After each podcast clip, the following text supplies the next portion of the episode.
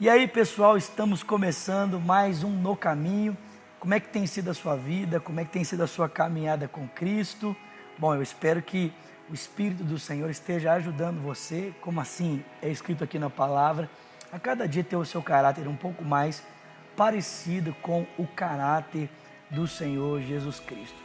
Bom, nós temos falado aqui um pouco sobre a história de Deus, temos falado aqui um pouco sobre a importância do retorno às Escrituras eu queria mostrar para você no nosso encontro de hoje, talvez as maiores mentiras que alguém já pôde contar na história. Aí você pode falar assim: como assim, Vinícius? As maiores mentiras que alguém pode contar na história? Bom, você sabe que o maior mentiroso da história tem nome, né? O maior mentiroso da história se chama Satanás. É, ele é o maior. Jesus disse que ele é o pai da mentira. E ele fala a mentira, profere mentira desde o princípio porque é mentiroso e é o pai da mentira. Mas a gente pode perceber ali na tentação, no jardim do Éden, as suas principais mentiras contadas aos seres humanos. Isso mesmo. Quando a gente olha para a narrativa de Adão e Eva, a tentação, ali no jardim do Éden, em Gênesis capítulo 3, a gente começa a perceber um pouco de como foi é, ou quais foram as principais mentiras contadas por Satanás ao primeiro casal, que infelizmente também são as mentiras que muitas vezes ele conta para nós e que nós acabamos acreditando. Olha só, a primeira mentira que Satanás contou ali, a grande mentira, né, talvez, que ele contou ali para o casal, é que Deus não estava a favor deles, é que Deus estava contra eles. Você se lembra? O texto diz que a serpente se aproximou de Eva e disse para ela: Olha, você pode comer de, de todas as árvores. Você pode, inclusive, comer, comer da árvore que está no meio do jardim. Porque quando você dela comer, você não vai morrer. Na verdade, Deus sabe que no dia em que dela comer, se abrirão os vossos olhos e vocês serão como Deus, conhecedores do bem e do mal. Preste atenção, a serpente disse para a mulher que Deus os havia impedido de comer da árvore da vida, não porque, perdão, da árvore do conhecimento, perdão, da árvore do conhecimento do bem e do mal, não porque de alguma forma a existência e a relação deles com Deus, consigo mesmo, com o próximo, com a criação seria afetada. Não, ela disse que Deus havia ordenado que eles não comessem, porque Deus não desejava que eles fossem como ele era. A serpente os enganou contando a mentira de um Deus que era contra eles e não a seu favor.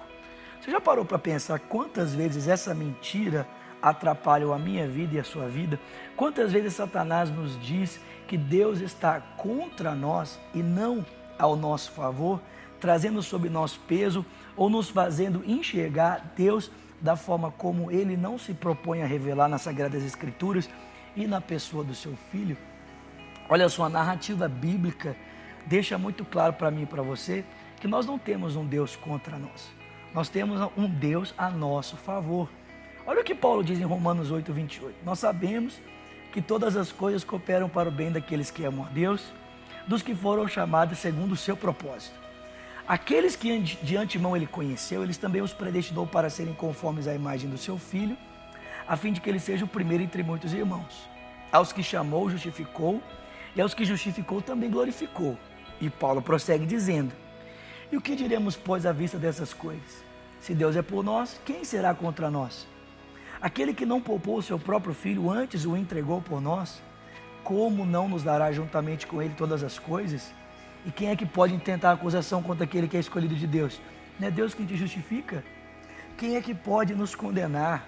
Foi Cristo quem morreu por nós, foi Ele quem ressuscitou, é Ele quem está à direita de Deus e intercede por nós. Quem é que pode nos separar do amor de Cristo?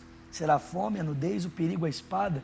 Como está escrito, diz Paulo: Por amor de ti nós somos entregues à morte todos os dias, considerados como ovelhas que caminham na direção do matador. Mas em todas essas coisas somos mais do que vencedores por meio daquele que nos amou.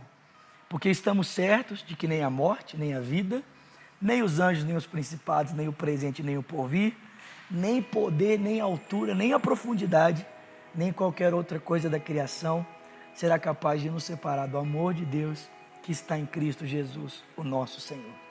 Deus está por nós e não contra nós.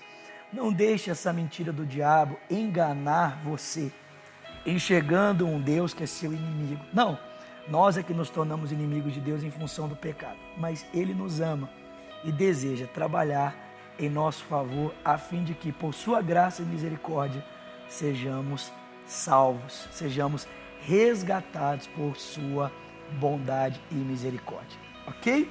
Bom, essa é a nossa reflexão de hoje. Se você gostou do nosso tempo juntos, por favor, se inscreva no nosso canal para que você possa receber as notificações das nossas reflexões semanais. Toda, toda semana, nesse mesmo dia e horário, sempre tem uma reflexão nova. E eu peço a você também, por gentileza, compartilhe com outras pessoas que você pensa que essa reflexão pode abençoar a vida delas, tá bom?